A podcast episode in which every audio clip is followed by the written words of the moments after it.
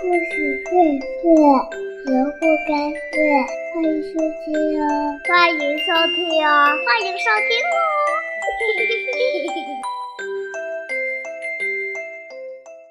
嘿，小朋友，晚上好！下面呀，要和你分享一个故事，名字叫做《丑小鸭》。夏天到了，乡间的景色美极了。鸭妈妈孵出了一群小鸭，当最后一只大蛋宝宝裂开时，钻出了一只又大又丑的鸭子。鸭妈妈仔细看了半天，确认它是自己的孩子后，就让它和其他的小鸭生活在了一起。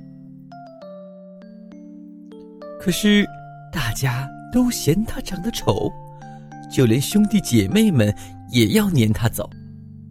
他们说：“就让猫把你叼走好了，别在这里丢我们的脸。”丑小鸭伤心极了，只好悄悄地离开了大家。丑小鸭来到了沼泽地，它准备休息一下。突然，天空中传来清脆的枪声，两只大雁摔了下来。原来人们在进行一场大围猎，可怜的丑小鸭吓坏了，一只猎狗冲了过来。他瞧了瞧丑小鸭，转身掀起大雁走了。天哪，我太丑了，连狗都不屑咬我。丑小鸭真是沮丧透了。丑小鸭又来到了一位老婆婆家，老婆婆以为它是只母鸭，就把它留了下来，好让它生鸭蛋。可三个星期过去了，丑小鸭也没生出一只蛋来。于是它离开了老婆婆家。不久，天下起了雪，丑小鸭冻僵了，幸好一位农夫救了它。把它带回家。可是农夫的孩子们捉弄他，他吓得从农夫家逃了出来。这个冬天真是一段艰苦的日子，但丑小鸭终于经受住了考验。当温暖的春天来到时，丑小鸭激动地展开了双翅，翅膀拖着它飞离地面。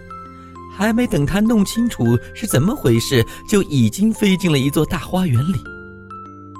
这里鲜花盛开，河水清澈，几只白天鹅自在地划着水。那几只白天鹅看见它，欢快地向它游了过来。快点啄死我吧！可怜的丑小鸭想，它低下头，等待着死亡的降临。可是。它在水里看见了什么？那是自己的倒影。哦，竟是一只美丽的白天鹅。几个孩子惊喜的嚷道：“有一只新来的白天鹅，它最漂亮。”丑小鸭成了最美的天鹅，它有一种发自内心深处的喜悦。在我还是一只丑小鸭的时候，做梦也没有想到过会有这么幸福。好了，亲爱的小朋友，关于丑小鸭的故事讲到这里就结束了。